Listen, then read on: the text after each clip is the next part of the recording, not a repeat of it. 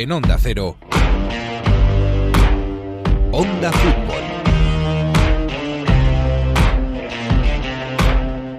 Diciembre. Este 2020 parece ese equipo que lo deja todo para el final e intenta darle la vuelta a una goleada en el descuento. Pero el tirón llega demasiado tarde como para paliar todo el daño hecho anteriormente. La Navidad siempre ha sido el periodo más especial para el fútbol inglés, pero esta vez los objetivos se nos van a quedar todos cortos. Porque las compuertas se han vuelto a abrir para inyectar algo de vida en las gradas de la Premier.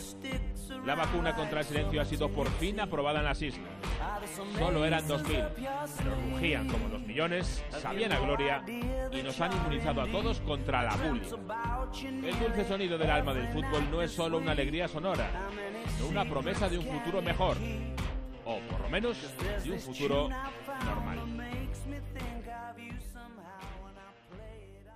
En Onda Cero. A ver cómo termina, casi nunca termina en gol, casi nunca termina en gol, casi nunca termina en gol. El Messi hasta el fondo, casi nunca termina en gol. ¡Gol! ¡Casi nunca termina en gol!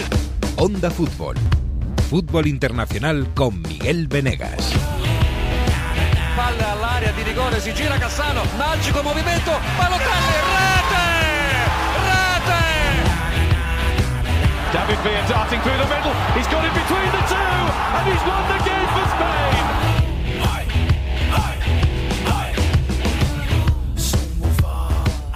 Bueno, pues estamos ya en diciembre, están empezando a colgarse las luces, bueno, ya están colgadas, están empezando a encenderse las luces de Navidad, empieza a hacer realmente frío, la gente vuelve a los campos de fútbol en Inglaterra y Mario Gago está de vuelta de viaje. Mario Gago, ¿qué tal? Muy buenas. ¿Qué tal? ¿Cómo estamos? No, uh, huyendo un poco del frío de Torino y viajando con la Champions. Última jornada, por fin, de esta fase de grupos. Y bueno, si es que nosotros tenemos que viajar, con test o con no, sin test, pero tenemos que viajar. Pero bueno, lo importante es no pasar tanto frío como estoy pasando estos días. ¿eh? Pues te queda un poquito, ponle marzo, para dejar de pasar frío. Eh, eh, más estacionario, más paradito, pero no quieto, está Fernán. ¿Qué tal? Muy buenas, Alberto. Hola chicos, ¿qué tal? Bien, bien, bien, hombre, las luces ya empiezan a encenderse, sobre todo las de Vigo, ¿eh, Jesús? Eso sí, ya vamos.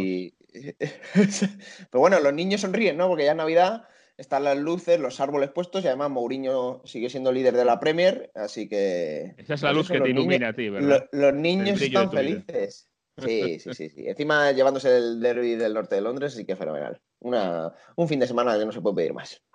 Todo bien por eh, White Hart Lane, eso desde luego. Bueno, pues eh, además de el North London Derby del que hablaremos, tenemos todavía que resolver la fase de grupos de la Champions. En algunos casos más resuelta y en otros casos a Fernán está un poquito más ajustada la cosa.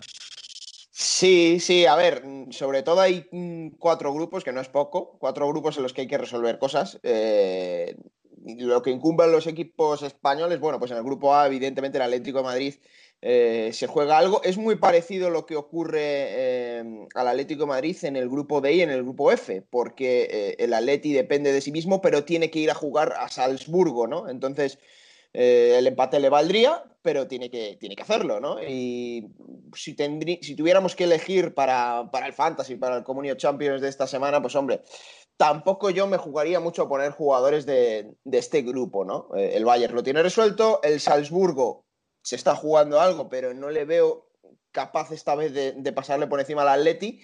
Y el Atleti, teniendo en cuenta que solo le vale el empate, pues me cuadra que pueda ser, imagínate, un 0-0, ¿no? Por lo tanto, a lo mejor si no hay goles, pues no interesa mucho ponerse, eh, alinear gente de ese, de ese, grupo, ¿no? En el grupo B, eh, aquí es distinta la cosa, porque, eh, claro, el Real Madrid ganando ese partido contra el Mönchengladbach le valdría, pero eh, el empate le daría también la clasificación siempre Biscotto. y cuando el Shakhtar no, no, no gale en, no gale en Milán, Mario, que aquí... Biscotto, a ver, biscotto. porque el... In... ¿Eso es que Bueno. estás desayunando o que ves algo raro? A ver. No, yo digo que como el Inter se ponga 3-0 al descanso, eh, Madrid y Mönchengladbach pueden dar- hacer las paces y quedan afuera los italianos. Así que es un tema que en Italia preocupa. ¿eh? Pero ¿y no ves al Shakhtar ganando en Milán? El tema es que de este Inter te puedes esperar cualquier cosa. Pero hombre, tres victorias consecutivas, vas a ganar a Mönchengladbach.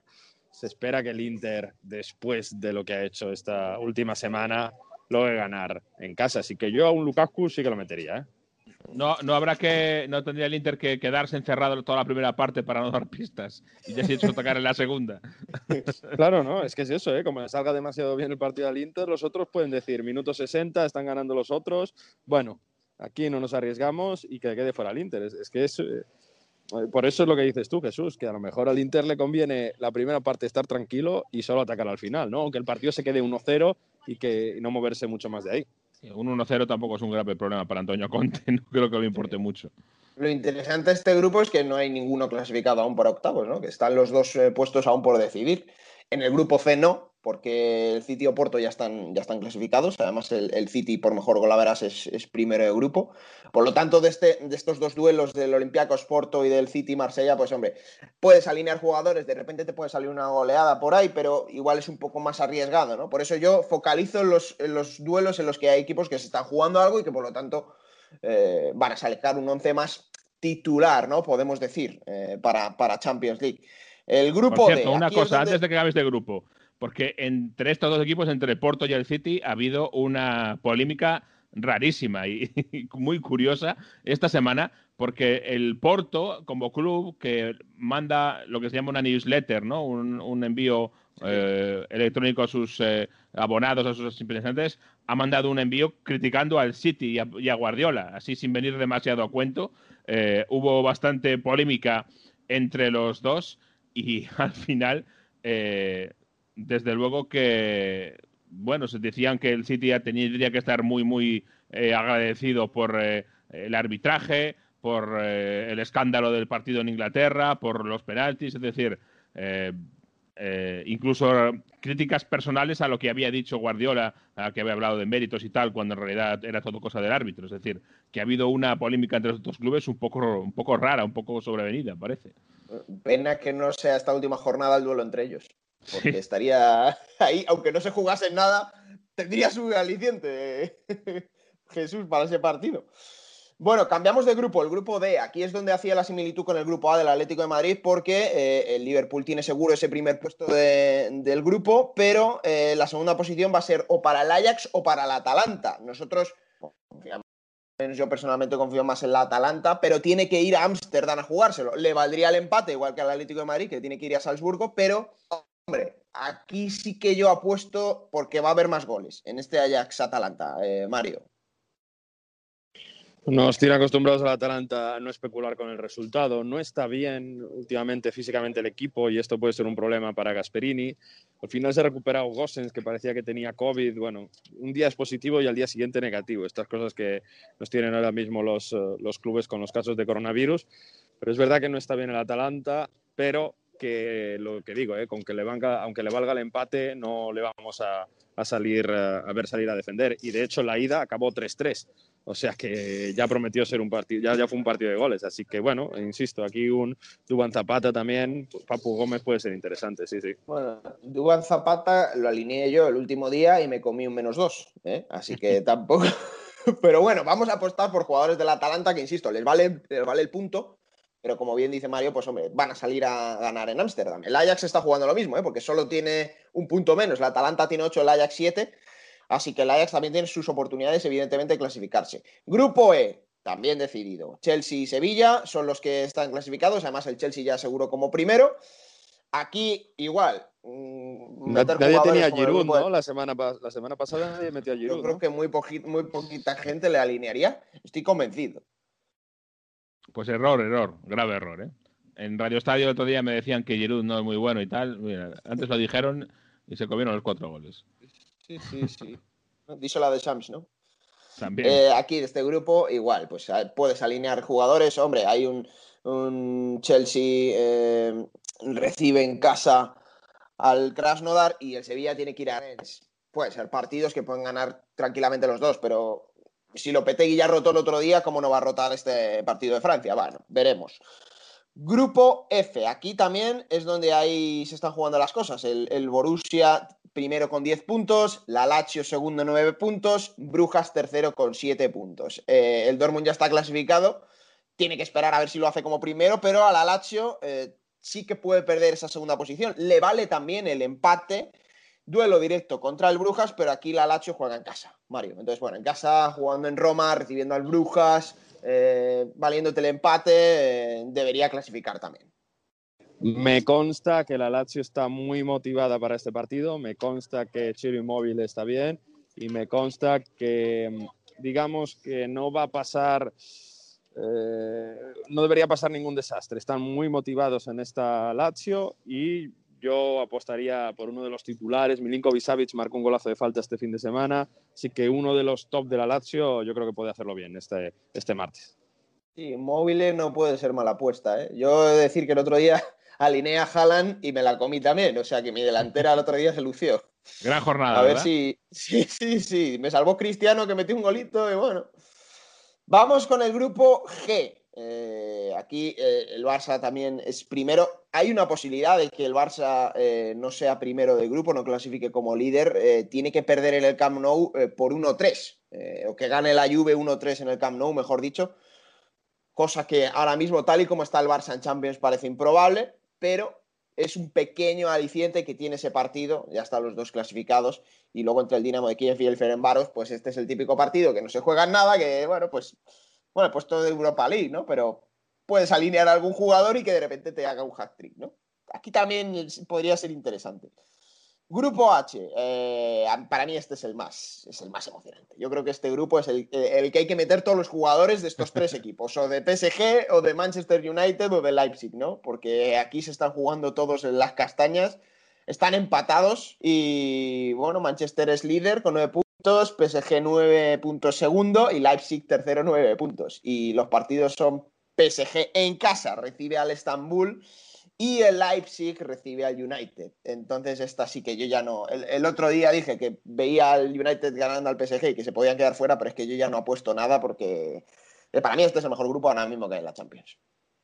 Pues sí, sí que lo es y tenía en la mano completamente al United, incluso como primero de grupo el otro día, y al final acabó perdiendo ese partido y ahora tiene problemas. Es verdad que, bueno, que eh, le puede valer el, empate con el Leipzig, pero aún así tiene problemas y, y, está en riesgo, porque parece claro que o Manchester United o Leipzig, uno de los dos se queda fuera.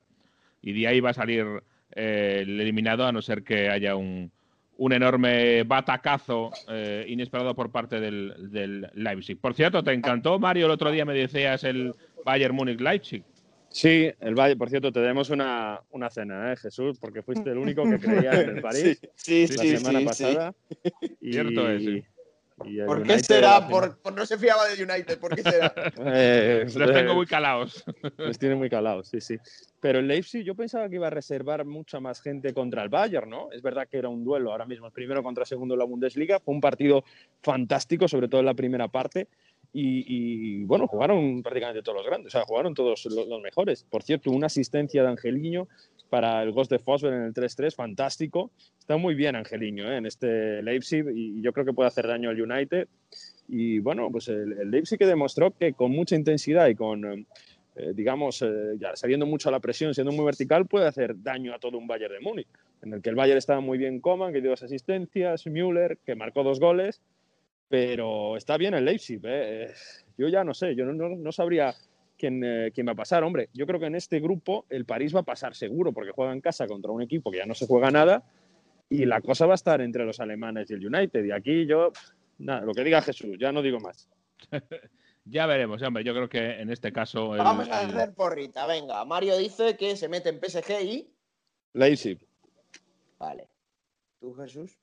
Yo en este caso PSG y United. Uy, uy, uy. No nos ponemos a de acuerdo para nada. ¿eh? El empate, el empate es una clave importantísima, tanto para si empatas como para el desarrollo del partido, creo yo. Es una ventaja es grande. Que el golaveras, el United tiene 13 goles a favor, 7 en contra, y Leipzig tiene 8 goles a favor, 10 en contra. Y yo creo que esto es lo que más le va a penalizar al Leipzig, ¿no? Tener 10 goles en contra. Hombre, tenía, tenía que hacerle un 3-0 al United, ¿no? No, y además no. es un equipo que es, se maneja bien en este tipo de partidos, eh, cerrándose atrás, sacando la velocidad de Rashford, de Martial, etcétera. Yo creo que es un, un, buen partido para ellos. Vale, sí, yo veo también al PSG primero y al, y al United segundo, sí. Hombre, puede pasar cualquier cosa, ¿no? El Leipzig le puede ganar perfectamente al United, ¿no? Pero venga, vamos a 3-0 en la ida, ¿no? conservadores. 3-0 ganó el United en la ida. Creo recordar Eh, que sí. Vamos a ver, porque lo tengo por aquí. 5-0, 5-0. 5-0, 5-0, 5-0. sí, sí, 5-0. Es, es, hombre, es, un- es complicado levantar eso, ¿eh? Pero bueno, yo voy a ser conservador esta vez, que la semana pasada me la jugué y me salió mal, así que yo digo que el PSG se clasifica primero y el United segundo. Pero, repito, para los fantasy, para los comunes, todo esto, yo metería jugadores prácticamente de este grupo. Me la jugaría a los que tú crees que van a pasar, PSG alinearía varios seguro. Y, y del otro diría casi que también, ¿no? Porque aquí es donde se va a jugar casi la gallina de los huevos de oro en la Champions. Bueno, Yo pues voy a meter a Champions, Mbappé, os lo digo ya, ¿eh?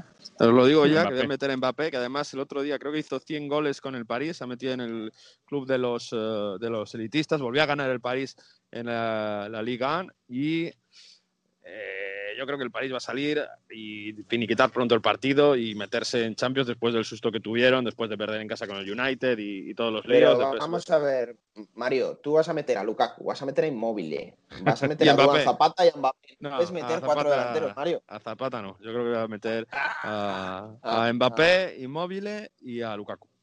Pues fíjate Bueno, que, no que a mí me parece que el equipo a- al que apostar esta semana puede ser en la Juve, en el Camp Nou, Cristiano, con un Barça un poco eh, dudando, con dudas. Mm, Le ves Ojo, ¿eh? haciendo 1-3, tiene que ganar 1-3, va a ser primero, ¿eh? pues podría ser, ¿eh? No. Yo no veo a la Juve para sacar puntos en el Camp Nou. Ver, No, no es que ya ganar, no lo veo ni para empatar.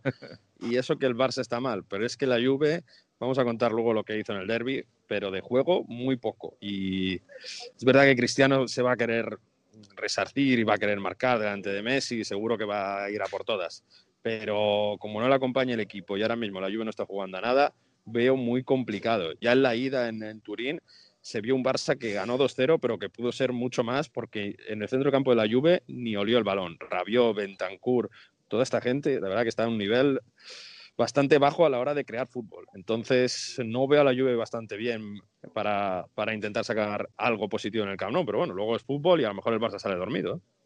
Conste que en principio en los grandes partidos de esta Champions no va a tener eh, gran influencia, pero ojo porque empezamos a, meter una variable más en la ecuación que es la del público, porque en Inglaterra, eh, ya sabéis, desde esta semana ha empezado a haber público, también lo puede haber en competición europea, en los partidos en casa de equipos ingleses de ciertas zonas solo de Inglaterra, recordamos, son las zonas que están en el escalón 2 eh, de incidencia del virus según lo que publica el gobierno. En las zonas de escalón 3 eh, sigue cerrado, por ejemplo, es el caso de Manchester y es el caso de todo el norte de Inglaterra, todo lo que esté al norte de Londres, exceptuando Liverpool, está todo en escalón 3 y por lo tanto sigue a puerta cerrada, pero Lond- Londres y Liverpool están en eh, ese escalón 2, con lo cual introduce una cuestión curiosa, que es que pueden tener partido eh, en sus partidos en casa algún espectador, algunos equipos y otros no. Eh, dependiendo de eh, una cuestión totalmente externa a la competición, que es la incidencia del virus en, en según qué áreas. Eh, yo no sé cómo lo veis, pero es verdad que está creando un poquito de, eh, de polémica esto.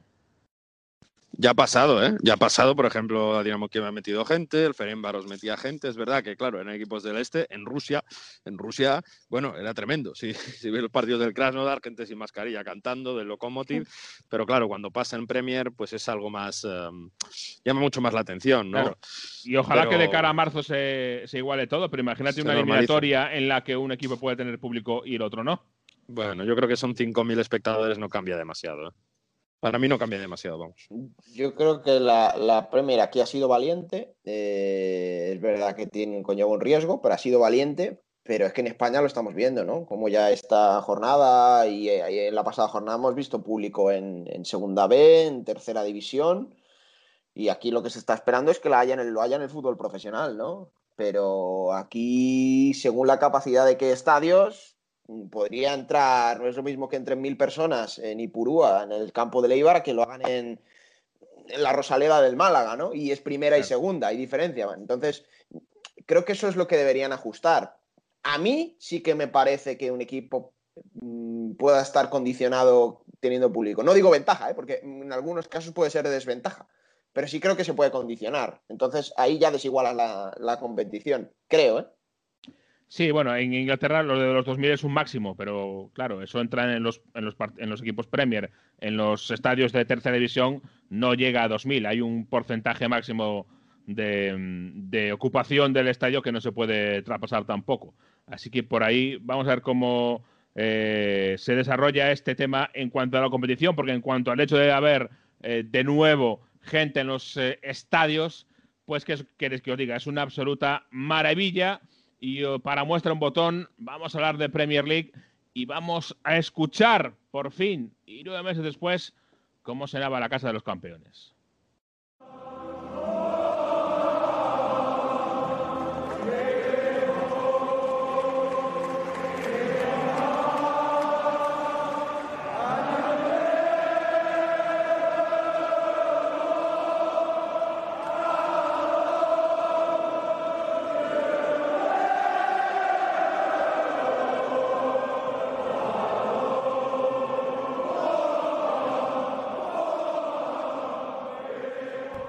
Qué bonito, Jesús. Qué bonito volver a escuchar You Never Walk Alone. Qué bonito volver a escuchar a la gente cantando en el estadio.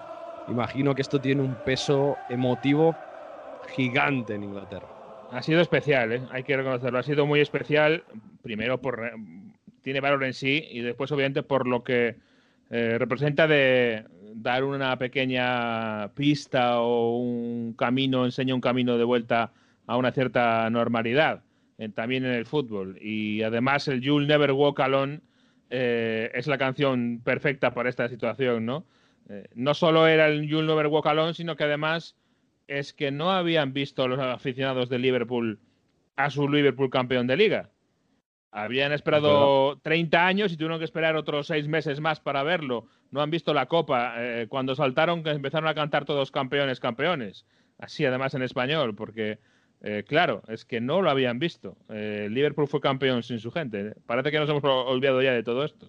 Es verdad, porque recordamos, claro, toda la pandemia, toda la segunda parte de ese campeonato después del lockdown fue sin público en Premier. No, no se abrió en ningún momento durante el verano las gradas, así que, bueno, ha sido una especie de, celebración, además con la victoria en casa. Y además eh, significativo porque había ciertas medidas de seguridad, pero solo se abrió de COP. Lo normal, si solo abres una grada, sería abrir un lateral, ¿no? Una tribuna del, campo, claro. En el caso de Liverpool, de COP es mucho de COP. Ese fondo es mítico. Ahí fue donde se colocó el escenario donde le dieron al Liverpool eh, la Copa de la Premier League puerta cerrada y ahí se abrió hoy para que la gente pudiera entrar. Claro, bueno, distancia social, sí, había distancia, pero no era toda la que podía haber sido en una, en una tribuna lateral. Había medidas de seguridad claras, había controles de temperatura al entrar en los estadios, eh, geles hidroalcohólicos por todas partes. Hubo un sorteo, obviamente, porque eh, solo había como máximo 2.000 personas por eh, partido en los partidos en los que podía haber espectadores. Así que por lo menos es algo que indica un camino de vuelta, ¿no? Y eso yo creo que es lo que nos llena de, esperanza a todos. Y sinceramente, y ya hablando de forma personal, eh, volver a narrar un partido con un público de fondo es una eh. gozada, vamos. Yo no me quiero ni imaginar la diferencia que notan los futbolistas si una narración se nota este, este cambio, para los futbolistas tiene que ser el día y la noche. Hombre, es que tener, además, sobre todo, ¿no? Cuando atacaba el Liverpool se notaba muchísimo, ¿no? Ese empuje, como se hacía Noé, a cada ocasión, claro, te, te, mete mucho más en el partido. Sí, y te diría, fíjate, no lo noté tanto en el partido, por ejemplo, del Tottenham, ni en el del Chelsea, pero yo al equipo del Liverpool, sobre todo en la primera parte, sí noté una cierta electricidad que era característica de ellos y que yo creo que les faltaba un poquito últimamente. Y sí, yo diría que he vuelto a tener la sensación de Liverpool de hace año y medio. Eh, por momentos, no siempre, pero esa, esa agresividad superior, sobre todo los tres de arriba, que además saben que tienen detrás a Diego Jota como competencia y estaban especialmente enchufados. Se ha notado, yo creo, esa, esa vuelta del público. Bueno, eh, lo que tú dices, sobre todo, volvió también el tridente ofensivo de ataque normal, ¿no? El de categoría, Salah, Pané, Firmino. El de la canción, vamos. El de la canción. Y además volvió el Liverpool del año pasado, ese que arrollaba, que marcaban goles y que al final, oye, que se habla mucho del Tottenham, que hemos hablado mucho del Tottenham, pero nosotros aquí estamos, ¿eh? que somos colíderes con los mismos puntos. Sí, y además yo creo que tiene mucho mérito, porque fíjate lo que ha ido perdiendo por el camino eh, Jürgen Klopp. Eh, aparte de Van Dijk, tres centrales de la primera plantilla, los tres lesionados. Eh, eh, ayer pudo volver por fin Joel Matip. más nada menos que Trent Alexander Arnold, que gran noticia para Liverpool también, pudo volver a jugar unos minutitos este partido. Estuvo por fin en el banquillo y junto a Navi Keita, los dos que eran un poco duda, pudieron estar en el banquillo y saltar en la segunda parte del terreno de juego. Fíjate si es importante porque solo te doy una, una muestra. En el descanso, el entrenador de los Wolves, Nuno, decidió poner a Dama Traoré, cambiarlo de banda. ¿Por qué? Porque por la izquierda tenía a Robertson, que es un lateral solvente, por la derecha tenía un chaval a, a Neko Williams que además tenía tarjeta amarilla, o sea que en la segunda parte dijo, Adama, métete por la izquierda a ver si desbordas por ahí. Eso obviamente es muy evidente y más no estando Milner, que es el chico para todo el comodín de Jürgen Klopp, así que la vuelta de Trent Alexander-Arnold es una gran noticia y déjame que te diga, menuda noticia y menuda asistencia que metió Alexander Arnold, ¿eh? porque, porque para el último gol eh, ese centro de Alexander Arnold con rosca, un centro que va con rosca y raso a la vez. Es, es marca de la casa del, del, lateral del Liverpool. Es que, o sea, no, es casualidad que se diga que es el mejor lateral del mundo, vamos, por, por cosas como estas, incluso después de estar lesionado, vuelve y hace una, y hace una asistencia así, ¿no? O sea que Alexander Arnold demostrando su cualidad. Oye, eh, ¿qué dijo Klopp contra Gary Neville después del partido? Sí, bueno, Klopp ya sabes que sigue con su pelea por el tema de los cambios y de los calendarios, etcétera. Esto fue antes del partido, no después. Ah, antes. Porque se, durante la semana, pues eh, sus protestas tuvieron mucho eco y Gary Neville seguía diciendo que además, ya sabes, Gary Neville, Manchester United, Klopp, Liverpool, ya la rivalidad te viene dada. Insinuaba o contaba que, bueno, que eh, Jurgen Klopp no hablaba tanto por el bienestar de los jugadores, sino por una ventaja y algo que le venía bien a su equipo, a Liverpool. Y, y Klopp pues le respondía esto.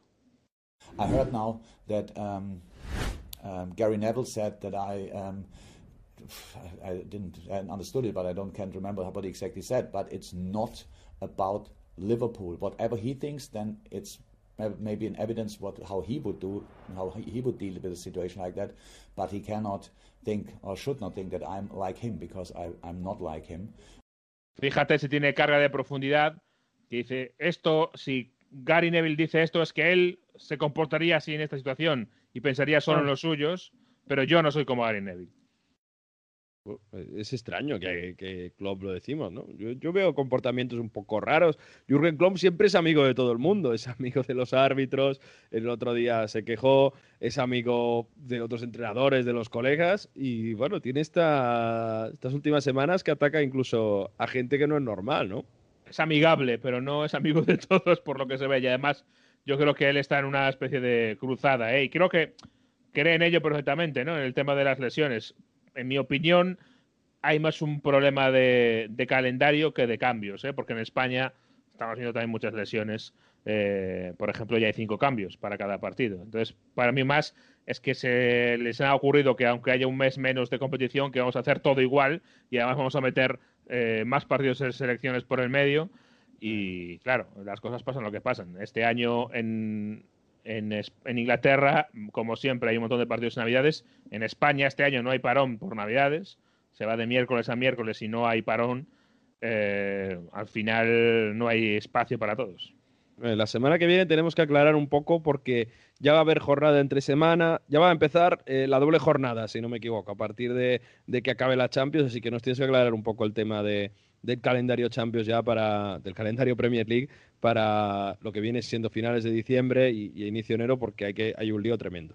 Pero bueno, vamos a avanzar en lo que ha sido esta jornada porque, decíamos, el Liverpool es colíder, el otro colíder es un Tottenham que no afloja ni siquiera eh, en el North London Derby, ¿no? Porque no hubo historia contra el Arsenal.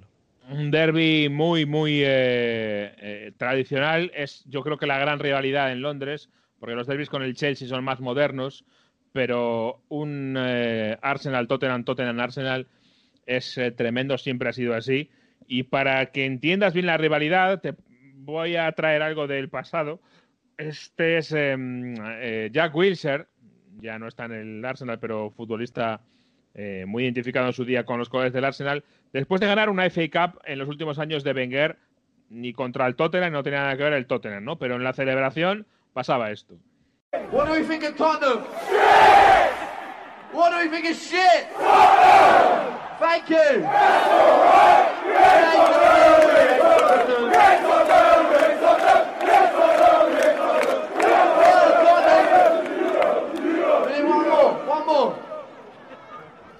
Bueno, no hay que traducir, yo creo, ¿no? What is it Tottenham? What is Tottenham shit? ¿No? Le, traducían. Eh, como digo, esto fue muy comentado en su día y es una rivalidad eh, eh, muy eh, tradicional. Como era, por ejemplo, hablamos del Chelsea, esta semana hubo un Chelsea-Leeds, que claro, el problema es que el Leeds lleva muchos años fuera de, de la primera división, pero también era un partido de rivalidad especial, aunque no sea ni mucho menos local. El Chelsea está en Londres, el Leeds está al norte en, en la región de Yorkshire, no hay una cercanía, digamos, geográfica, pero sí había una rivalidad eh, interesante. Volviendo al derby del norte de Londres, eh, la clave ha sido de nuevo los dos de siempre, eh, Zip y Zape, eh, Kane y Son, Son y Kane, primer gol es de Son para Kane, no, de Kane para Son, y segundo gol es de Son para Kane. Al final, esta sociedad está dándole muchísimos frutos a Mourinho y Gareth Bale en el banquillo todavía. Pero es que es normal, con cómo está Kane. No, Estamos- hay, hay otro puesto. Gareth Bale tenía otro puesto eh, para en que en vez de ser un dúo fuera un, un trío, un tridente ese Sein, Co- eh, Son Kane y Gareth Bale. Y no lo está viendo José Mourinho a Gareth Bale en, en, eh, disposición de ayudar y por eso no está entrando. De hecho, solo está jugando, digamos, en la unidad B, en, en Europa League. Es donde juega Gareth Bale.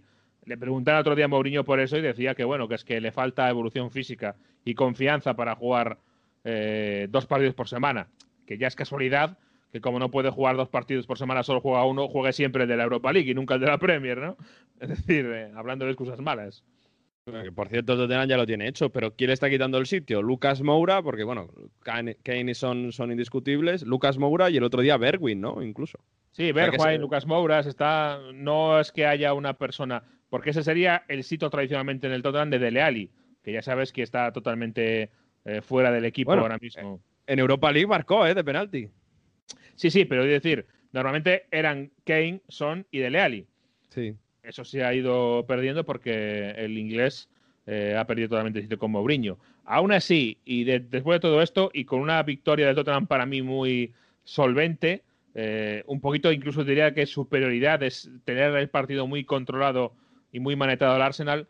Aún así, algo sorprendente es que Mourinho haya hablado así de bien de un club que es su archienemigo, ¿no? No solo Wenger, sino también el club en sí, el Arsenal. For me, the performance was very, very good against a team that probably is going to be criticized because uh, the points and the position on the table are not good. But I have to say, very good team, very good coach. The team with different um, with different ways to play. A team that is able to change during the game. A team that is able to build with four or five, with the center backs or with the midfield player dropping. A team with with a lot of of work. Se deshacen elogios. Eh, Mourinho, ¿Qué más lo tiene que ver un Arsenal que está a seis puntos del descenso? Seis puntos del descenso y que está a, ocho de la Champions League. Eh, y ha ganado dos títulos. Fíjate la contradicción. El año pasado le ganó la FA Cup eh, al City y al Chelsea, ganó la Community Shield y ahora resulta que empieza la temporada. Había empezado bien, pero se ha ido desinflando mucho y ahora está en una situación delicada. Eh, va a tener que tener más paciencia con Mikel Arteta porque no, no hay mucho más donde, donde rascar aquí. Bueno, a lo mejor ahora estaba viendo el calendario del Arsenal que contra el Barley, contra el Southampton, luego tiene un Everton y luego Manchester City. O sea, bueno, pero no, el Manchester City no es, no es, en, no es en Premier League. Pero bueno, eh, a ver si encadena dos, tres victorias consecutivas. Es verdad que tiene el Chelsea en, en el Boxing Day, pero es que como, como no salga de esta espiral negativa, se pueden poner las cosas muy negativas. Pero bueno, vamos a ver cómo, cómo evoluciona. Oye, cuéntame del City. Victoria tranquila, entre comillas. Hace dos, tres semanas te decía, el City está un décimo en la tabla. Bueno, ya está sexto, ¿eh? Ya poco a poco va remontando posición. Va remontando y además le falta un partido por jugar. Es verdad que eh, le hacía mucha falta al City un resultado como este, especialmente eh, tener cierta fluidez para hacer goles, ¿eh? porque al final es un 2-0, pero ha vuelto a marcar Sterling. además parecía que muy prontito habían solucionado el partido, ¿no? cierta sensación de suficiencia que se había olvidado un poco en el City y yo creo que les hacía mucha falta un partido un poquito más tranquilo y, y que dé confianza. Es verdad que el, el Fulham pues, es un equipo al que le está costando de nuevo, otra vez le está costando su regreso a la primera división, pero aún así, bien para el equipo de, Guardiola, ha marcado Gabriel Jesús, ha marcado, perdón, ha marcado Sterling, ha marcado eh, Kevin De Bruyne, así que un buen día para ellos. Y al final, fíjate, llueve menos, porque están a seis de la cabeza con un partido menos. Con lo cual, si ganan el partido que tienen en la mano, pues estarían a tres de los eh, colíderes. Mm, eso a estas alturas de liga no es nada. Yo creo que está todo muy por decir todavía. Eh, vamos a ver qué pasa con las navidades, que sí que nos van a aclarar un poquito más el, panorama. Ahora mismo la clasificación dice Tottenham y Liverpool 24 puntos, por detrás el Chelsea 22, el Leicester tiene 21 y ya viene Manchester United, Manchester City, el West Ham, que ha perdido un poquito los últimos los últimos días, sobre todo perdiendo contra el United. Oye, vaya golazo de Pogba, por cierto, a ver si se recupera. Eh, decíamos antes, ¿eh? a ver si el United se clasifica para, para Champions. Y el Everton, que también se ha descolgado un poco con Carvel Levin, eso sí, que sigue marcando goles y que siendo, sigue siendo la referencia de lo mejor de, los atacantes en Premier League, ¿no? El, eh, el, máximo goleador con 11 goles. Así que por delante de, Son. Que hablas de la tabla, por cierto, yo no puedo dejar de hacer la reflexión que da mucha pena ver al Sheffield United último con un punto. ¿Verdad? Un punto, ¿eh? Fíjate que en el confinamiento estaban en Champions prácticamente, con un partido en la mano. Y ahora se ha reanudado la liga y están con un puntito en una situación muy desesperada. Eh, prácticamente el mismo equipo del año pasado sin Dean Henderson.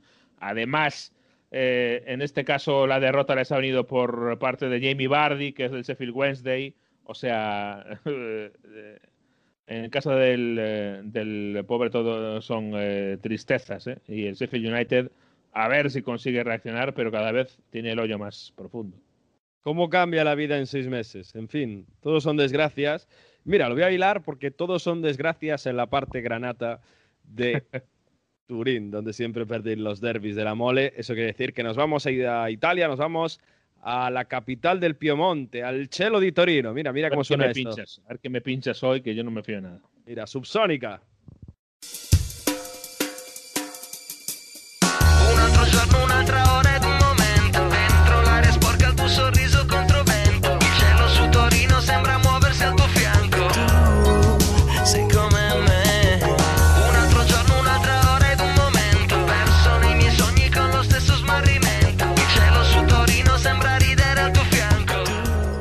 vaya cambio, ¿no? Esto no parece música italiana, ¿eh? ¿eh? nos vienes cambiando de estilo cada semana, Mario. Y hoy tocaba un poquito de rock, es verdad que vamos alternando un poco, ¿no? Pero esto es Subsónica, un grupo que es de Turín y ha querido dedicar una canción a El Chelo su Torino. Chelo su Torino, que como os decía en el inicio, estos días la verdad que no está siendo muy bonito, porque entre agua, nieve, frío, sensación térmica de estar bajo cero y sobre todo eso esa vez que, cada vez que sales de casa que parece que va a nevar o va a hacer frío, pues bueno, ahí está Subsónica dedicando la canción a este cielo de Turín donde están los Alpes ahí guardando y donde se ha celebrado este derby de la mole número 201. Fíjate, ¿eh? el derby más antiguo de Italia y el más desigual de Europa, seguramente. Y hemos tenido un derby en Inglaterra, venimos del derby con un poquito de público. Qué lástima este derby en Italia sin poder tener a gente. ¿Hay algún plan en, en Italia, perdón, para eh, poder volver a ver aficionados en los campos? Por desgracia, no. Miramos hacia la Premier con, grande envidia. Y los aficionados de la Juve seguro que pensarían que qué pena no haber podido celebrar ese gol de Bonucci en los últimos minutos con, eh, con, la gente, ¿no? Porque tuvimos a mil personas durante el mes de octubre y, un poquito de noviembre, pero eh, estamos en una situación muy crítica en cuanto a la pandemia, esta segunda ola de la pandemia en Italia y bueno, ya hay restricciones muy grandes para que no se mueva nadie la gente en Navidad. A partir del 20 de diciembre no se va a poder mover nadie. Estamos en cifras récords de fallecidos, más de 900 fallecidos en, en 24 horas por culpa de la COVID. Así que la cosa está complicada. Aquí no hay vacunas como en Inglaterra, no nos están empezando a, a vacunar tan pronto, digamos así y el gobierno de Giuseppe Conte la verdad es que está teniendo cosas más restrictivas. Por cierto, por ejemplo, en Turín están todos los eh, restaurantes y, negocios, eh, bueno, los negocios de, tiendas han abierto esta semana justo, pero restaurantes y bares todos cerrados. Si tienes que, pedir un café, lo tienes que pedir y tomar fuera. Bueno, pues aún estamos así. Vamos a ver si eh, de cara al invierno y toda la primavera podemos tener unas Perspectivas mejores, ¿verdad? Porque al final, en cuanto sacas la cabeza un poquito de fuera del fútbol, el programa es, es realmente em, descorazonador. Bueno, fútbol. Eh, ha ganado la Juve, ¿eh? Ha ganado la Juve el derby, aunque, bueno, no sé si de forma muy convincente, no sé si te ha convencido. Para nada, cero. O sea, la primera parte de este derby de la mole fue absolutamente aburrida, fue absolutamente catalogada casi como antifútbol porque sí, se adelantó el toro en un córner con un rechazo, la metió dentro Nicolás Enculu, el defensa del toro, se defendió bastante bien el conjunto de Paolo, el conjunto de Granata, recordando que cuando están concentrados hacen las cosas bien.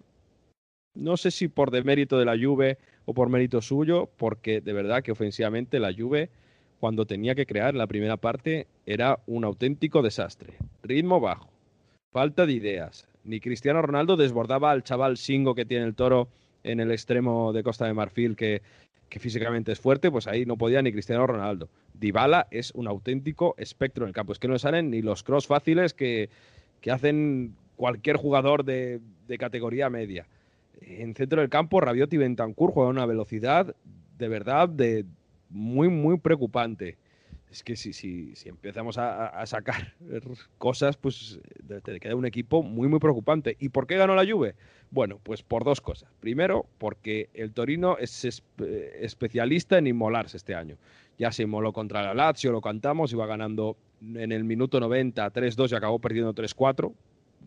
Con, tres, con seis minutos de añadido, pero bueno, haciendo un penalti y varias cosas. Iba ganando contra el Inter en San Siro 0-2 en el minuto 60 ya acabó perdiendo 4-2. Contra el Sassuolo hizo lo mismo. Y obviamente en el derby de Turín, donde tienen más que tomada la medida, en los últimos 27 partidos solo ha ganado uno el Toro. En 2015 fue, en el estadio del Torino. Todos, pues la, mayoría los ha perdido, alguno ha empatado.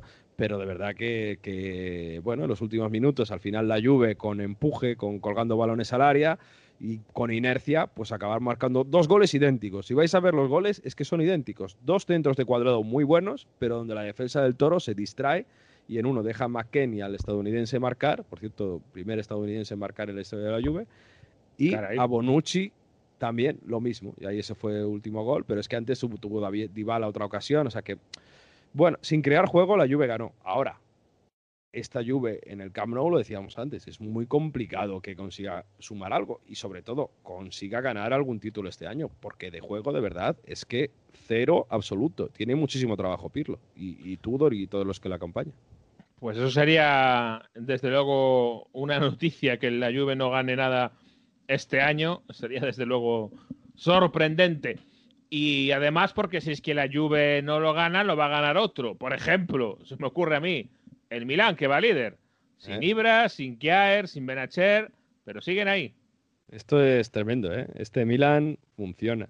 Y este Milan funciona, lo que dices tú, sin grandes bajas. O sea, que es que no está Ibra, es que no está Kiaer, que dice, bueno, Kiaer era un defensa más o menos regular en el Sevilla. No, no, Kiaer con Romagnoli es la columna defensiva de este, de este Milan. Pues nada, aún así, y además sin Benacer, no ha tenido espacio Tonali, pues al final aprovecha las oportunidades este Milan y con un chaval como Gabbia, que es el eh, defensa suplente, con eh, gente como Brahim Díaz titular, con Rebic, que es un extremo jugando de nueve, con Sananoglu, que siempre se inventa cosas, y sobre todo con un chaval, hay que ver el talento que tiene Cueste Hauge. ¿eh?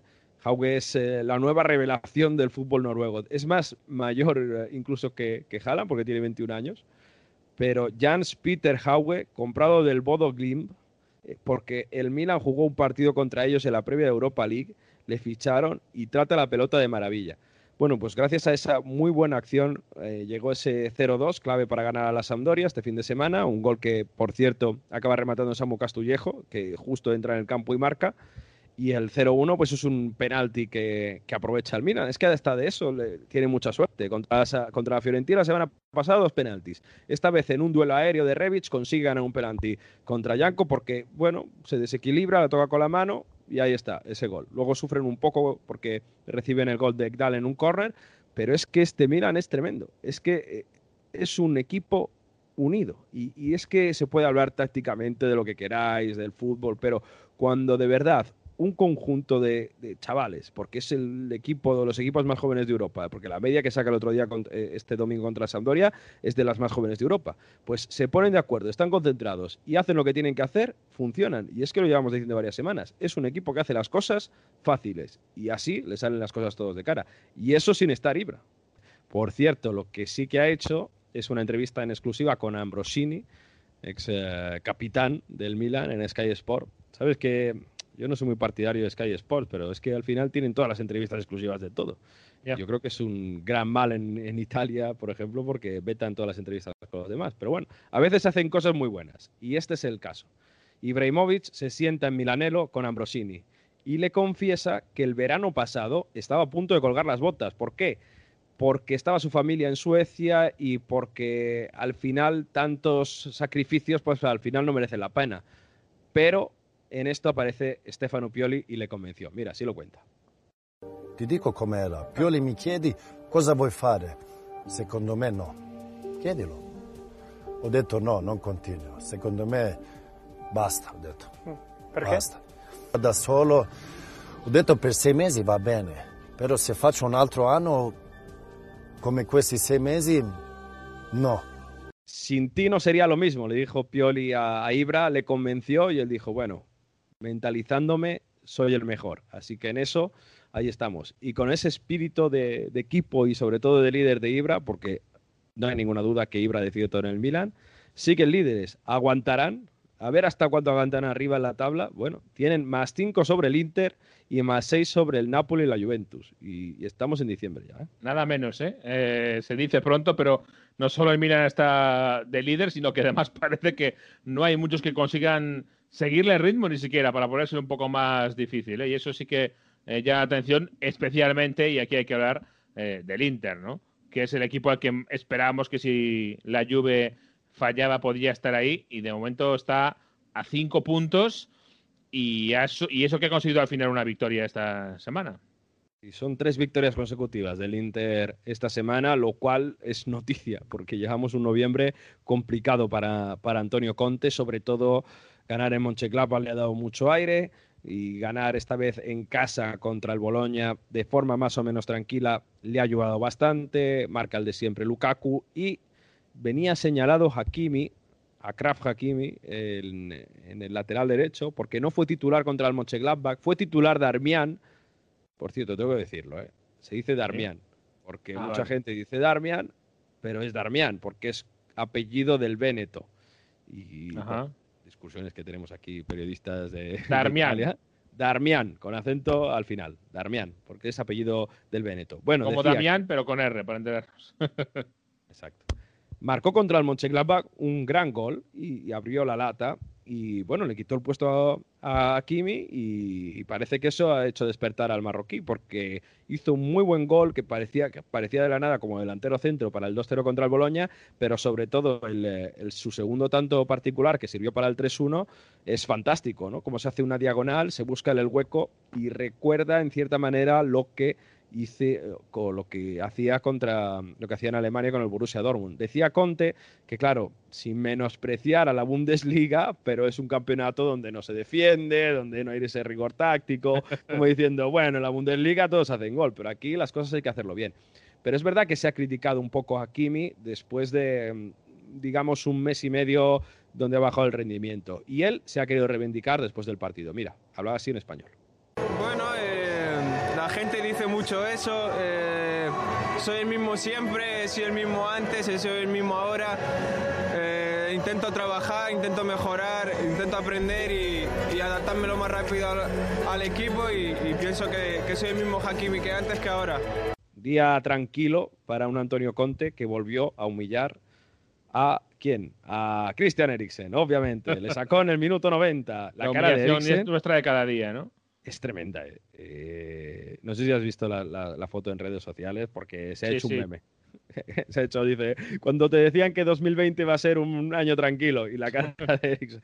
De Eriksen. Pobre en Eriksen. fin, en fin, está Eh, más Están un poco en el mismo, en el mismo equipo, Eriksen y, y Gareth Bale, ¿eh? Están por ahí los dos. Eh, bueno, yo, eh, Eriksen no juega ni entre semana en Europa. o sea que- ya, sí. Peor aún, sí. Está más que claro que, que lo va a vender el Inter. Seguimos ahí con, con este tema. Se irá a la Premier, se irá al París. Eh, hay un ah, medio rumor que puede ser intercambiado por paredes, pero está claro que, que no es normal. Eh, ¿Y qué le ha hecho Eriksen a Conte? Bueno, pues cuando estaba en la selección rajó y dijo que estoy contento en la selección porque aquí juego, porque Conte no me deja jugar. Pues ya, si jugabas poco después de decir eso con Conte, Un poco más. ¿no? Hasta luego. Por cierto, el derrotado de este partido, el Boloña, tiene un caso de espionaje dentro, bueno, de espionaje no, de, de un topo dentro del vestuario. Porque No fíjate lo que hizo Sinisa Mihailovic. Sinisa Mi- Sinisa Mihailovic durante la semana probó, du- durante dos días probó un esquema diferente al que utiliza durante toda la temporada. Pero no lo hizo para practicar contra el Inter. Lo hizo para demostrar que tenía un topo dentro del vestuario. Y lo explicaba en la rueda de prensa dentro, antes del partido. Él dice, bueno, eh, yo hice esto porque sabía que no había nadie, entonces como los periodistas lo sacasteis todo al día siguiente, ya me queda claro que dentro del vestuario tengo un topo que os filtra todo. Así que esta era mi prueba, ha caído la trampa y ahora cuando descubra quién es, dice, lo voy a pender de un muro, lo voy a colgar de un muro y le voy a dar, bueno, no sé lo que va a pasar. Mira cómo está de cabreado Mihailovic, ¿eh? No, io ho provato un nuovo assetto perché soltanto per far capire chi cazzo è chi parla con i giornalisti. Quello è il problema, perché l'ho fatto apposta perché nessuno se lo aspettava e, e- e sto indagando e ve lo giuro, se trovo quello chi parla con i giornalisti lo attacco io al muro, lo faccio finire di giocare. Bueno, eh, me recuerda un poco estas dotes de espionaje a aquella historia de la mujer de Wayne Rooney, ¿no te acordás? Que había Ah. Descubierto a la mujer de Bardi, a Rebecca Bardi, que era la que le iba filtrando las cosas a la prensa. Ostras, cuando has dicho la mujer de alguien, digo, bueno, a ver si va a ser un caso sonado en España. Digo, en vez de No, no, menudo no. jardín te vas a meter. Fue un caso sonado, muy sonado en Inglaterra, porque decía eh, la mujer de Rooney que se metían cosas, se ponían cosas de su vida privada en la prensa que no entendía cómo, y entonces lo que hizo fue eh, poner una story en su Instagram contando una cosa y solo podía verlo Rebecca Bardi. Y esa cosa que publicó se publicó en la prensa, con lo cual ya supo y averiguó quién era la que le estaba contando a la prensa cosas privadas de la familia de los Rooney. Pues esto es lo mismo. Bueno, hay cosas de, de filtraciones. ¿eh? Bueno, pues eh, no me gustaría estar eh, en el vestuario del Boloña y que Mihailovic me, me fuese a investigar con algunas técnicas de ex militar serbio que, que tiene que tener por ahí. Pero bueno, oye, el Boloña está más o menos tranquilo en mitad de la tabla ¿eh? con todos estos casos, que, que no es que esté en el descenso. Y que no es poco. Y tercer escalón, tercera alternativa que buscamos a la Juventus, como no, el Napoli. El Napoli tendría que también estar más arriba, creo yo, y sin embargo está a seis puntos de la cabeza. Si tenemos en cuenta que le quitaron un punto y que encima no ha jugado ese Juve Napoli, podría tener incluso cuatro puntos de ventaja con la Juve si lo hubiese ganado ese partido y estar a dos puntos del Milan. Esto es lo que va a ser la dinámica toda la temporada, recordar esto. Pero lo que hay que hablar es que ganaron muy bien en casa del último, del Crotone, y no está descontado, porque, por ejemplo, ahí la Juve empató hace unas semanas. ¿Y cómo lo hicieron? Bueno, pues primero con un golazo de Lorenzo Insigne, demostrando que para mí, si sigue así de bien, si sigue inspirado, y yo creo que el tema de Maradona a él le ha afectado especialmente y está convencido que este año tiene que hacer algo grande, les puede ayudar a conseguir algo. No lo sé. Yo esto es una impresión que tengo y también hablo con mucha gente de Nápoles, ya sabes que son ahí muy trascendentales en este sentido. Así que un Lorenzo Insigne que hizo un golazo desde fuera del área del Crotone y luego dio una asistencia magnífica para Lozano. Esto fue un gol como el que hacían toda la vida, centro desde la izquierda, para que el extremo del otro lado marque. Cuando estaba Callejón lo hacía Callejón. Ahora el mexicano está ocupando su plaza, así que buen gol. Y que además lo hizo pues también con gol de Petaña, con gol de Diego Deme y teniendo minutos para que gente como Fabián Ruiz descansase para el partido de Europa League contra la Real Sociedad que se la juega y con Mertens prácticamente jugando solo 20 minutos. Así que bien, muy bien el Napoli, solvente y bueno, homenajeando como siempre a Diego Maradona, con esa camiseta otra vez con la mitad de Argentina, con el estadio ya oficialmente que se llama Diego Armando Maradona. Luego el profesor nos va a contar otros estadios con, todos los estadios de Italia con nombres de, jugadores y mm, además, eh, pues eso, eh, haciendo las cosas bastante bien. Y yo creo que este Napoli, insisto, para mí es gran candidato a conseguir el Scudetto. Bueno, pues vamos a ver si, si es verdad o no pero ahí queda tu, tu, pronóstico, lo vamos a apuntar, ¿eh? Y a, final de año, por supuesto, te lo echaremos en cara de la forma más rastrera que podamos. Casi nunca termina en gol. Exacto. Bueno, y además de la clasificación y de, los, de las posibles alternativas a, la Juve este año, me contabas que también quieres hablar de que está habiendo eh, emergencias en la fuerza, ¿no? Nuevas eh, eh, jugadoras que aparecen en el calcio. Vamos a hablar de gente nueva que ha tenido un poco de protagonismo últimamente, gente, chavales jóvenes que nos gusta comentar aquí en Onda Fútbol, que hablamos antes que, que ah, rompan, ¿no? De que sean mega famosos, como el caso de Kulusevski en aquel lugar. Bueno, esta semana ha sido famoso en la Juve porque Radu Dragusin, este defensa de 18 años, de 1,90, bastante corpulento, jugó contra mm, el Dinamo de Kiev por, por las distintas eh, bajas que al final tenía la Juve. Bueno, pues le metió Pirlo 20 minutos. Defensa a la que la Juve le va a hacer ya contrato en las próximas semanas, que lo hizo bastante bien los pocos minutos que jugó, que, bueno, es un jugó en Rumanía, que ha pasado en las categorías inferiores de la Juve y que tiene bueno, pues mucho, mucho futuro y vamos a seguirle muy de cerca porque, insisto, ¿eh? puede tener, estuvo seguido por el Atlético de Madrid, así que es eh, gente de tener en cuenta. fíjate, nació en el 2002, ya estamos en unos años que, en fin, no, no lo comentemos. Pero bueno, más defensas. Otro que mm, eh, eh, va a firmar pronto un contrato con la, con la Roma y que ha visto minutos esta temporada, incluso ha marcado un gol en Europa League. Se trata de Ricardo Calafiori, puede jugar de lateral izquierdo, puede jugar de central, también 18 añitos y un chaval que tiene como agente a Mino Rayola, o sea, que bien aconsejado ya desde el principio. Se habla de que puede cobrar un sueldo de 700.000 euros ya desde el principio con la Roma y también un lateral izquierdo con buena llegada, eh, corpulento y, que puede ser muy interesante para la Roma en el futuro, ahí con Cumbula que tiene buenos centrales. Y dos últimos casos, Nicolò Robela, que está en el Genoa, también titular, ya ha jugado varios partidos con, con, el Genoa. Este es más centrocampista, un pivote. Vamos a seguirlo también muy de cerca porque tiene 19 añitos y en el Genoa parece que puede ser importante. El Genoa que con los casos de coronavirus y todo esto, bueno, pues ha podido sumar minutos y puede ser muy importante. Y luego está Ivan Ilic, que no es Ilic, es el del, el del Atalanta, es Ilic, solo con una L, y tiene 19 años también, del 2001. Es un serbio que juega en medio centro que este estuvo en el Manchester City, en las categorías inferiores, estuvo en la Estrella Roja, fue a Holanda, vino rebotado y de hecho es propiedad todavía del Manchester City. Bueno, pues en el Verona, poco a poco, bueno, poco a poco, vamos, que ha jugado ocho partidos ya en, eh, la Serie A, incluso ha marcado en un, gol eh, en las rondas preliminares de, de, Copa Italia. Pues está demostrando muy buenas cosas en las Verona, que esta semana empató a uno, pero que está en octava posición y a un puntito solo de la Lazio y dos de la Roma, que defensivamente aguanta muy bien, pues uno de esos centrocampistas de estos que corren tanto, que tienen tantas ganas y de que cubren tanto campo, es este Ivan Ilic, que también hay que seguirle muy de cerca.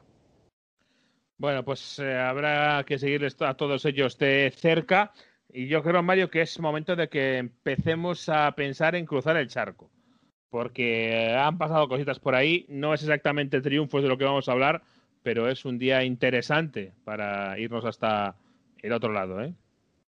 Hay un gran descenso de un equipo muy grande en Perú y puede pasar lo mismo en Chile. Así que fíjate qué ruta más bonita. Perú-Chile.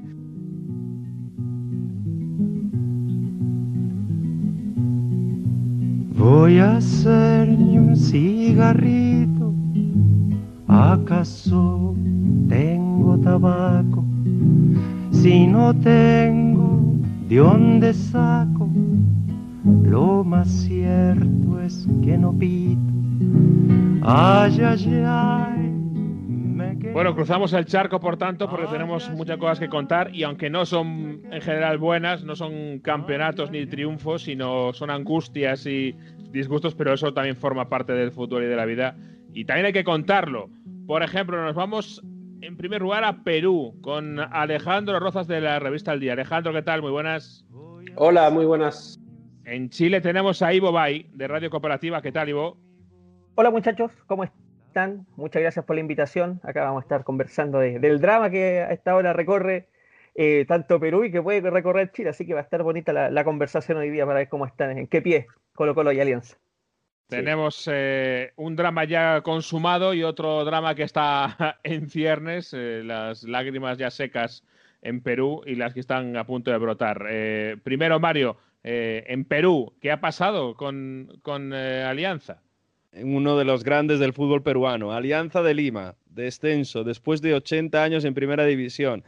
Probablemente el club más seguido del país, ahora nos explicará Alejandro, pero un desastre, un equipo grandísimo, algo comparable como lo que sucedió a River Plate en Argentina, es casi como que descienda el Real Madrid en España, como que descienda la Juventus y todo por méritos deportivos en el campo. O sea, que no ha sido un escándalo, ha sido que lo han perdido en el campo. ¿Cómo ha, sucedido esto? Bueno, pues cuéntanos, Alejandro, ¿cómo es posible que un equipo tan grande, con tantos seguidores, con tanto dinero, baje a segunda división? Totalmente. Bueno, todo esto empieza realmente hace unos años que, a ver, el tema del dinero tiene que ver mucho en todo esto, obviamente.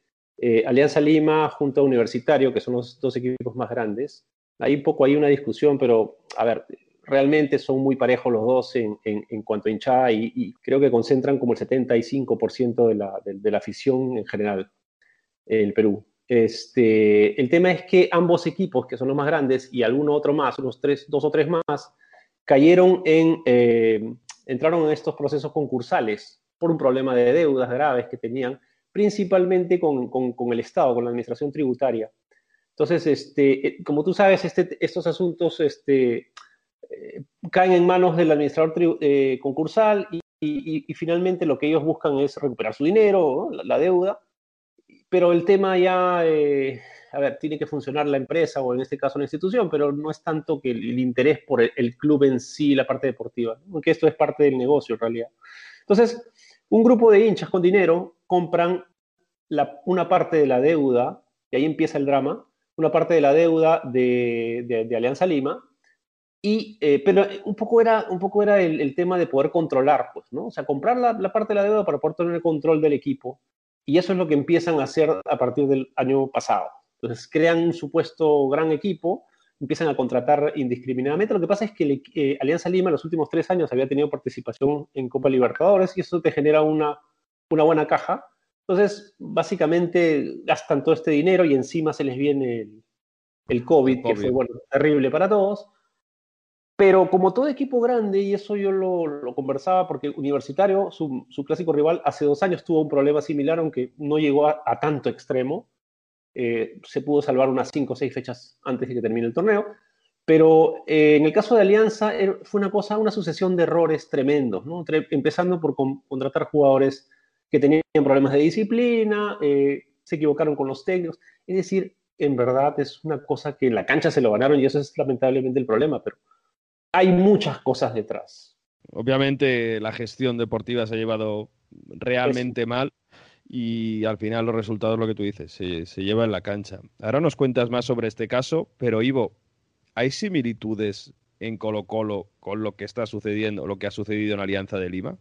eh, claro, como dice Alejandro, que todo este tipo de, situaciones negativas en cuanto a lo deportivo están eh, sujetas a una serie de errores que eh, generalmente están comandados por, por, la dirigencia. Este año para Colo Colo ha sido bastante complejo desde lo deportivo, partiendo desde el año pasado, donde de partida comenzó, o más bien terminó el torneo en el segundo lugar, pero a una distancia bastante importante la Universidad Católica, que fue el campeón. A raíz de eso comenzó un cuestionamiento futbolístico a que Colo Colo, el equipo más importante, digamos, de este país, no puede quedar a tanta distancia del segundo. Por lo tanto, el proceso de Mario Salas, un nombre que va a ser muy recurrente en esta conversación, lo sabrá Alejandro, eh, fue muy cuestionado. Arrancó eh, esta temporada 2020 con malos resultados y rápidamente se corta ese proceso, a pesar de que Colo Colo este año arranca de muy buena manera ganando una Copa Chile a su clásico rival, a la Universidad de Chile.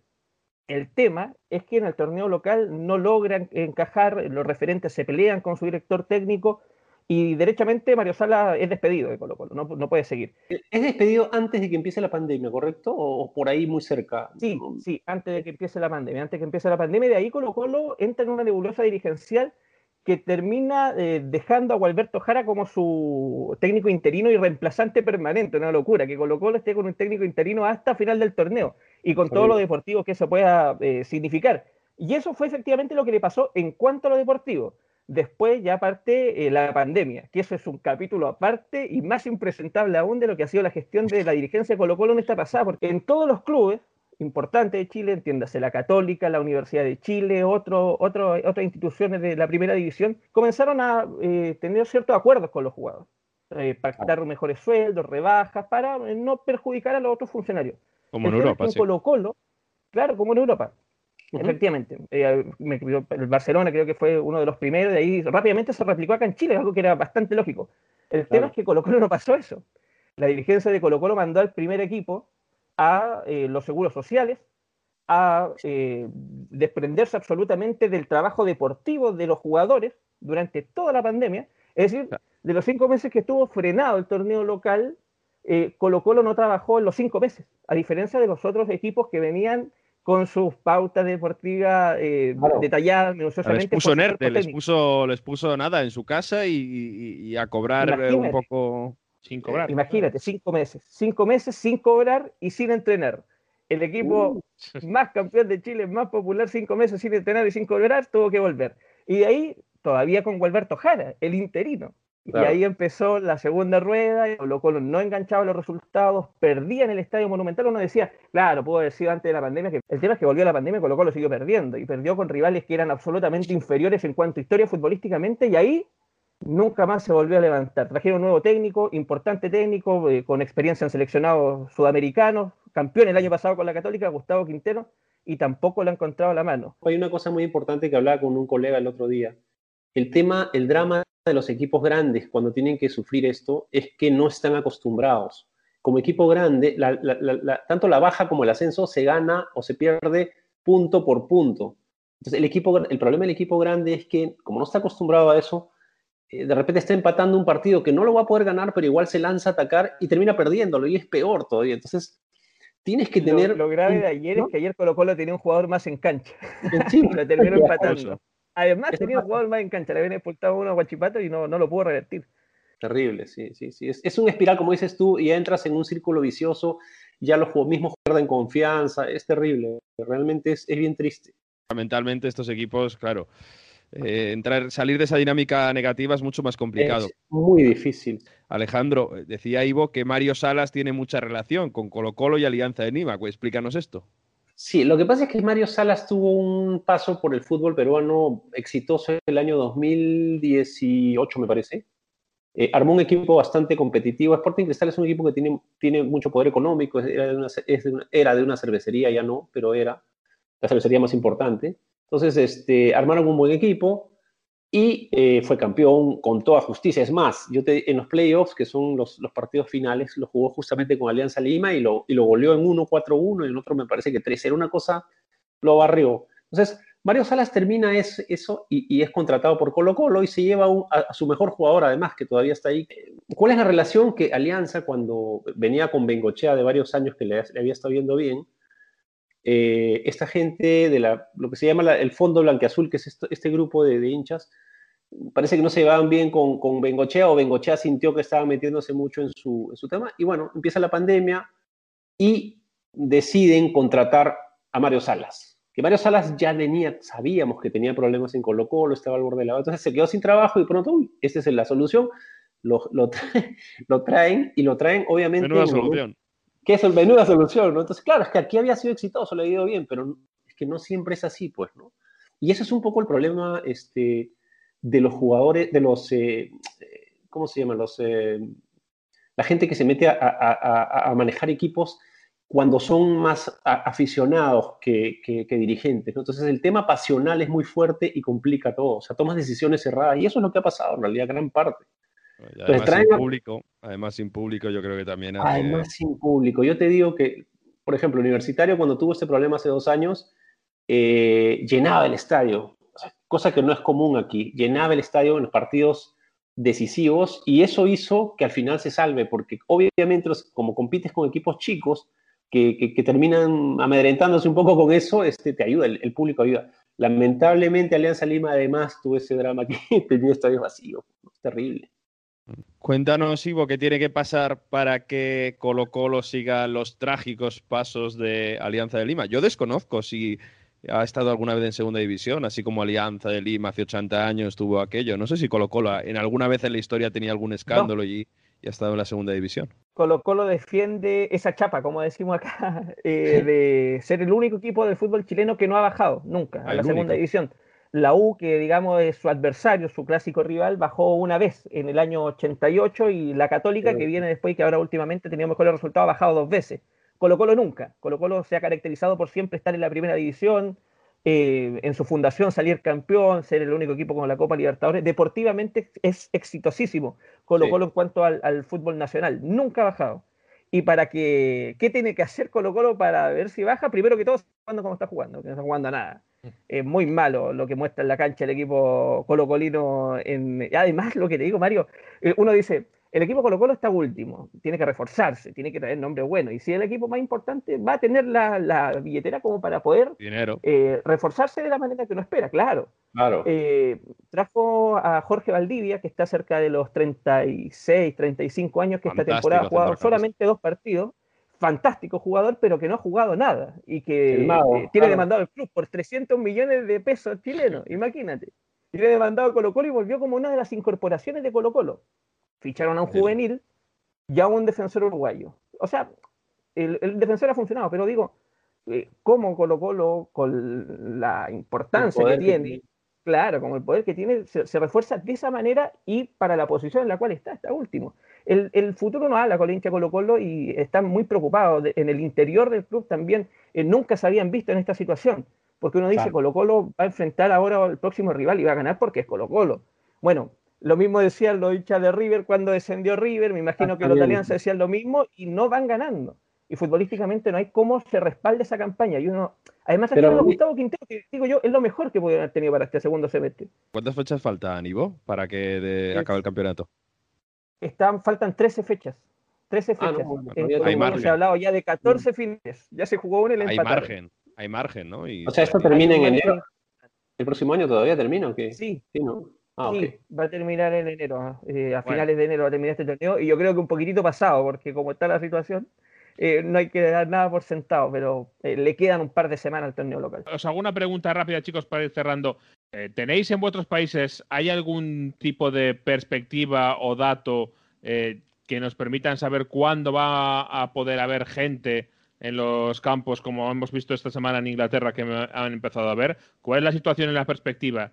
eh, en vuestros países? Bueno, aquí te digo que ayer justamente se ha, abierto recién la posibilidad de que se pueda, uh, puede entrar público al 40% en teatros, cines y, ya se han abierto también gimnasios. El aforo va a ser del 40%. Probablemente el fútbol eh, ya el próximo año que empieza recién en febrero, probablemente algo dejen, dejen, que es una cosa más masiva, ¿no? Pero Ahora, tampoco es que acá estén repletos los estadios, entonces tampoco sería tan grave, pero igual siempre necesitas eso, ¿no? O sea, es un, es un ingreso adicional importante, igual. Claro. Acá en Chile eh, yo lo veo un poco más difícil. Eh, de hecho, las autoridades sanitarias están mirando las fiestas venideras de final de año, Navidad y Año Nuevo como un foco importante de contagio. eh, prevén un segundo brote eh, catastrófico casi, lo que dicen acá las autoridades, para las primeras semanas de enero. Así que bajo ese contexto, y tampoco está la información oficial de que exista un plan que permita al público dentro del corto plazo, así que yo lo veo eh, difícil, difícil. Otro punto más en contra, volviendo para para Colo Colo. Eh, no es lo mismo para un grande jugar con público, sin público y peleando el descenso, sobre todo en el Estadio Monumental. Así que esto, todo está conspirando en esta pasada para el elenco Albo. Hay una cosita pues adicional que probablemente no, no, no, recuerden o no sabían, este, que, que, une Alianza Lima con Colo Colo. En el año 87 ah. hubo una tragedia terrible, se cayó un avión con todo el equipo, primer equipo de Alianza Lima, y Colo Colo fue muy solidario con Alianza, le prestó, porque se quedó sin jugadores, ¿te imaginas? Eh, le prestó como cuatro jugadores y al final casi casi pelearon el campeonato. Fue muy bonito eso. Pues sí, desde luego que, que sí. Y vamos a ver cómo evoluciona, por tanto, esta situación, Mario tenemos eh, esas 13 fechas que quedan, ¿verdad?, en eh, Chile con el Colo Colo. Y vamos a ver qué es lo que ocurre. Os agradecemos mucho, eh, Alejandro y a Ivo, que nos habéis acompañado, os habéis asomado a este Onda Fútbol y seguimos hablando y seguimos pendientes de lo, que, de lo que ocurra por esos lares. Muchas gracias a ustedes. Un saludo para allá. Jesús, un abrazo. Que esté muy bien. Chao, Alejandro. Gracias a los dos y vamos cerrando.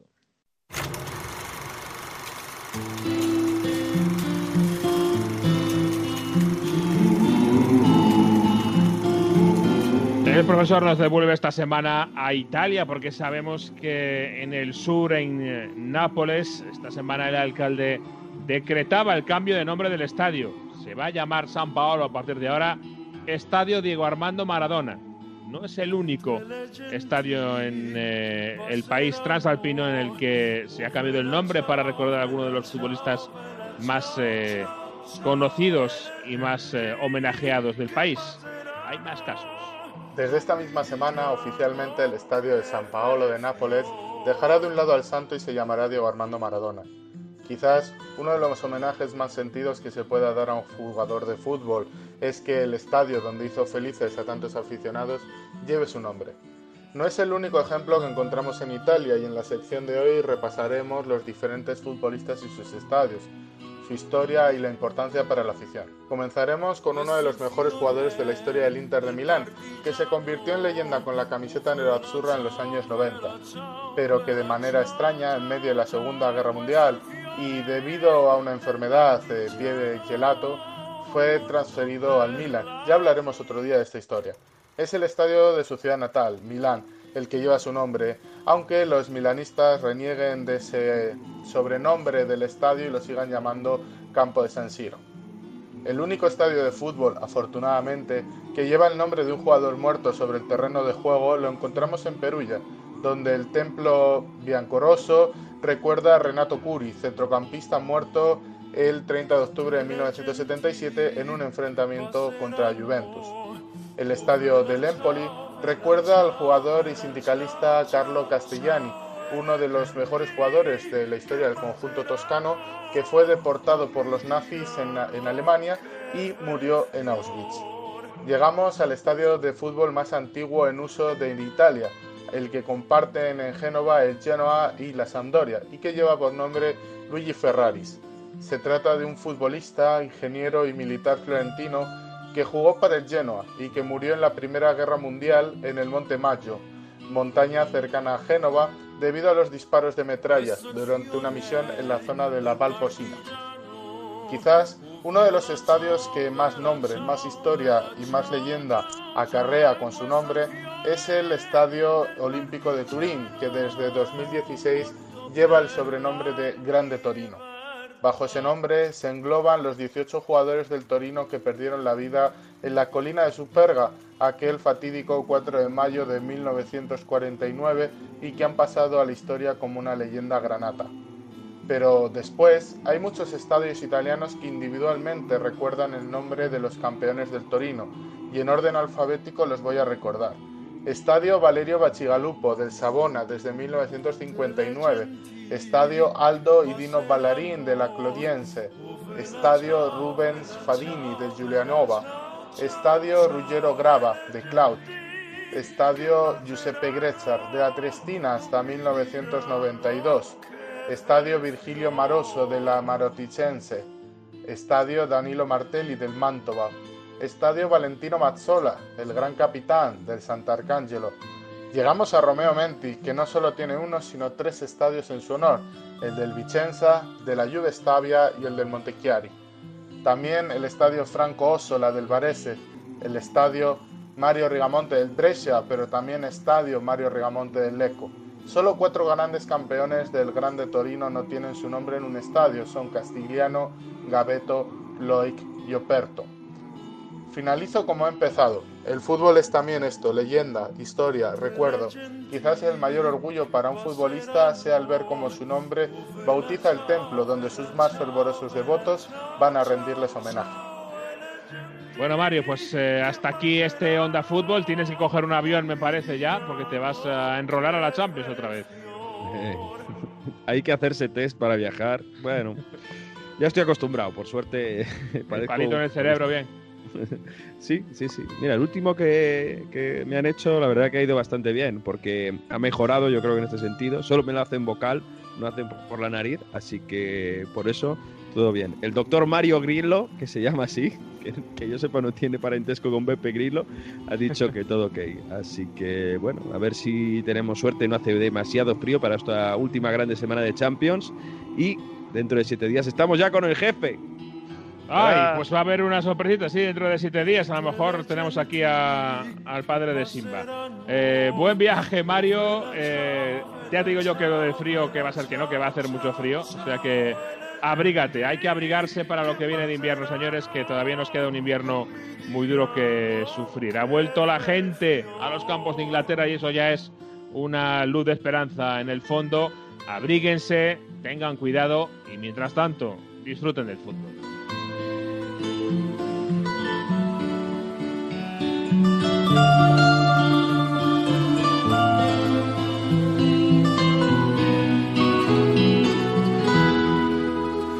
Questo è il fiore del partigiano. Oh, vela ciao, vela ciao, vela ciao, ciao, ciao. E questo è il fiore del partigiano morto per la libertà.